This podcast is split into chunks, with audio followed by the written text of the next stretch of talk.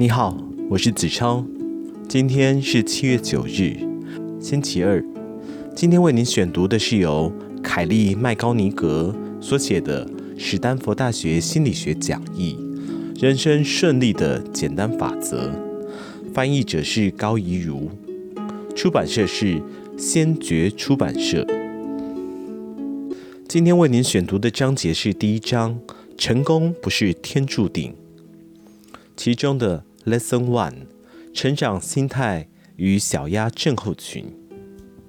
美国矽谷被认为是孕育创业家的重要摇篮，长久以来受到全球瞩目。其中担任培养人才重要角色的，就是位于矽谷中心的史丹佛大学。究竟史丹佛大学的学生们成功的秘诀为何？答案就是他们不厌恶失败的心态。史丹佛大学所提倡不害怕失败的想法，成为矽谷创业文化的原动力。几乎所有的新创公司都会失败，包括史丹佛大学在内。从经验中学习的观念，早就深根蒂固在旧金山湾区一带。为了登上通往成功的阶梯，面对风险，远离舒适圈和乐观看待失败，都是不可或缺的。换个角度来看，史丹佛大学可以说是在教导学生成长心态这个概念。最先提出成长心态理论的是史丹佛大学心理学家卡罗·杜维克教授。所谓成长心态，是指要发挥个人潜力，别无他法，只有亲身挑战。眼前的难关正是自我成长的绝佳机会，即使失败或目标没有达成。都不是因为自己的无能造成的。此时必须回想过程，并深刻的反省，朝成长之路迈进。成长心态有许多的优点及益处，不过实际上所有人都抱持着杜维克教授所提出的另一个观念——定型心态。定型心态是指深信自己的能力、智力与才能都是固定不变的一种心态。抱持定型心态的人，即使自己考试成绩不佳，也会认为原因出在自己没有天分。这种人只要一遭遇挫折，几乎都会立刻放弃，改去寻找其他能立刻成功的事情来做。他们将寻找自己的专长，以及避开失败和吃苦，当成自己的人生目标。杜维克教授的研究结果指出，保持成长心态的人具有忍受困难、找出工作意义，长期下来会比较容易成功的倾向。意外的是，多数史丹佛学生在刚入学时都抱着定型心态，这是因为他们在成长过程中总是被称赞头脑很好、很有才能，或是你很特别等。当人持续接收自己比他人优秀的称赞时，会逐渐养成脆弱的玻璃心，丧失承担风险的意志力。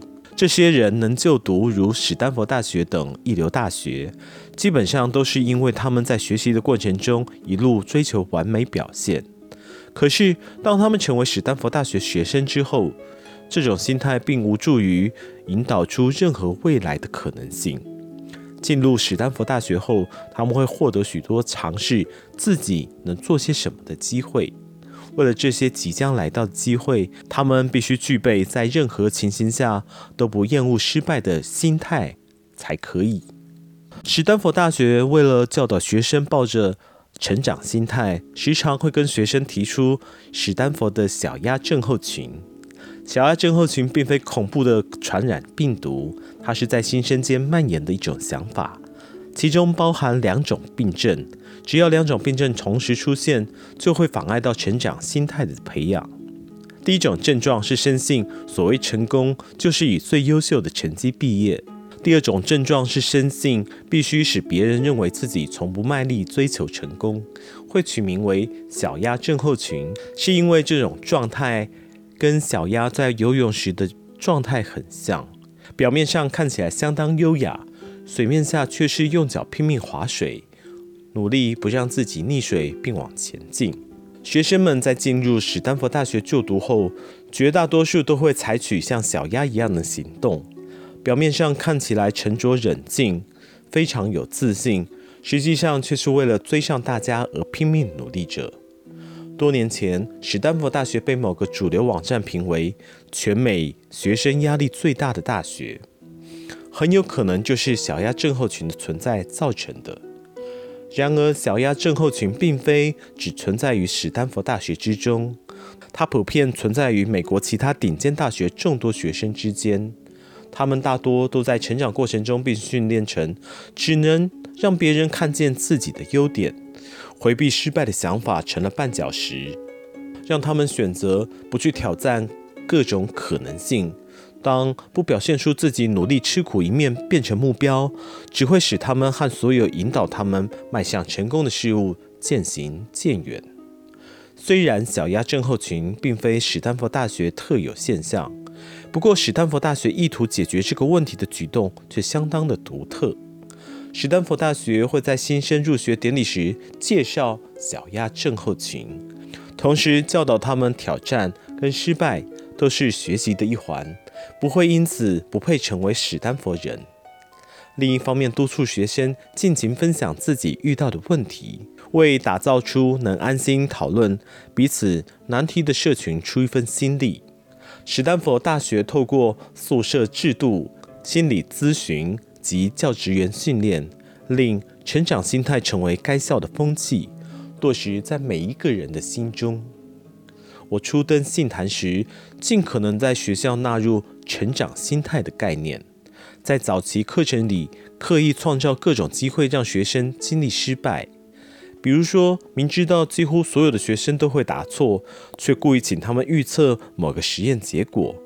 对于他们的错误，我以兴奋代替责备来回应，和他们分享心理学是如何改变人们看世界的观点。尽量让他们了解，这堂课是接纳自我变化的大好机会。我努力将心中这份对事物的热情传达给所有人，同时留心当个总是采纳新点子的典范。有时也会在课堂上问学生，在学校里学到的知识与自己的人生上的问题或课题有关吗？比方说，最近我在心理学课程谈到压力科学。每次上课时，都会请学生分享和所学有关的经验谈，在课堂里学习到的知识与想法，是否能够运用在生活之中？有没有能够印证上周几堂课的内容，或是跟上课内容有所矛盾的经验？由于成长心态里最重要的就是相信自己可以影响自己的人生，所以我把心理学实验当成是课题，请学生报告自己的实验结果。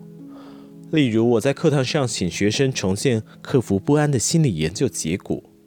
这个研究是由美国哈佛大学商学院学者所进行，证明了身体姿势会影响人的心情，甚至是生理。于是我传授了这个能够缓解不安、给予自信且减少压力荷尔蒙的姿势给学生。读者也可以一起试试看，这个姿势只需要坐姿端正。或是站直后，双手自然摆在腰间即可。在课堂上，有几位学生分享他们在生活中实际改为这个姿势的结果。其中有个学生为了让游泳社的朋友能够游得更快，告诉朋友这个姿势。这种课堂实验对于培养成长心态有两种帮助。第一，透过这个实验可以使自己处于非习惯性环境或舒适圈中。因此产生尝试新事物的念头。第二，可以了解到自己和自己的人生都还在成长当中，未来常有无限的可能性。这两点正是过去我曾经被迫面对的事情。十五年前刚进入史丹佛大学攻读心理学博士的我，和现在完全不同。就读美国波士顿大学时，我是平均成绩永远是 A，而且在四年内。取得两个学位的优秀学生，但是到史丹佛大学攻读博士的时候，我和其他新生一样，对未来充满不安，担心自己是不是不适合这所精英学校。如果犯错或显露自己的极限时，会不会被别人认为自己丢了史丹佛人的脸？史丹佛大学的学生经常骄傲地穿有印有校服的 T 恤或运动服来上课，或大步地走在校园内。不过我却连买个印有校徽的周边商品都感到犹豫。如果学习与考试都不顺利的话，怎么办？若是中途面临必须休学的情形，该如何是好？一想到这些，就不禁默默觉得，穿着史丹佛大学运动服的自己，跟象征极度自信而野心的古希腊伦理思想名词“傲慢”完全相符。要先能让自己肯定自己才行。在这之前，我不配穿上史丹佛校徽。那时的我如此深信不疑。不可思议的是，不，或许是时机正好到了，也说不一定。让我得以学习、成长心态重要的大失误，就在博士班第一年快要结束的时候发生了。当我着手解析研究室花了一年时间收集来的实验数据时，实验室助教发现数据的矛盾之处，进一步确认之后，发现约一个多月前开始，我竟然将两个不同的实验数据混在一起了。由于我的过失，使得一直以来解析的数值信度大幅降低，原先应可得出的研究成果也功亏一篑。对我来说，必须向我的指导教授报告这件事情，是我人生经验中最痛苦的经历之一。心里也曾经想过，与其告诉指导教授这件事情，不如直接放弃博士学位休学，还快活得多。听完报告后，指导教授的反应正是展现成长心态行为的典范。他先理解我犯的错误为何，并关心问题是否有挽救的余地等等，最后协助我构思如何修复档案，让整个研究重新上轨道的计划。他告诉我。失误无法避免，重要的是该如何应对。还分享了他读研究所跟我犯同样的错误的经验。据说他当时害怕到全身颤抖不已。那时是我进入史丹佛大学以来第一次感受到成功不需要完美这件事情，也察觉到自己身边存在很多的帮手。不单单是学习到该如何不再犯同样的错误，我还学到透过不隐藏自己，对所有事物都努力朝着正确方向前进，别太苛责自己等，让自己能够立刻从过错与失败中重振精神。虽然弄混资料并非我研究生涯当中犯的最后一次，却成为我重整心态的重要转捩点。这就是我学到了从过错和失败中成长的方法，也是史丹佛大学教我最重要的一件事。我也当上心理系研究生的指导教授，并遇到一件让我印象深刻的事：我的直属导生跟我犯了同样的错误，他跟当时的我一样，发现自己失误时感到困惑，而且内心动摇不已。于是我将自己差点搞砸整个研究的悲剧与他分享。接着说明这个经验促使身为研究者的我学习成长了多少。而后他告诉我，你应对失误的方式对我来说是个全新的发现，因为他领悟到过错与失败并非人生的终点，也一点都不丢脸，也察觉到过错与失败是个契机，令我们得以找出处理方法及最佳的应对方式。我很庆幸自己成功扮演好传授史丹佛大学成长心态的角色，同时心怀感恩，感谢借由过去的失败经验导出正向的结果，使得自己离心中的人生导师理想更进一步。好啦，今天的百日献声又到了尾声，那么不知道你平常有没有经历过失败的经验呢？我想这个经验每个人一定都有。重要的是，遇到失败之后该怎么样的去面对。那么，百日先生，我们明天见。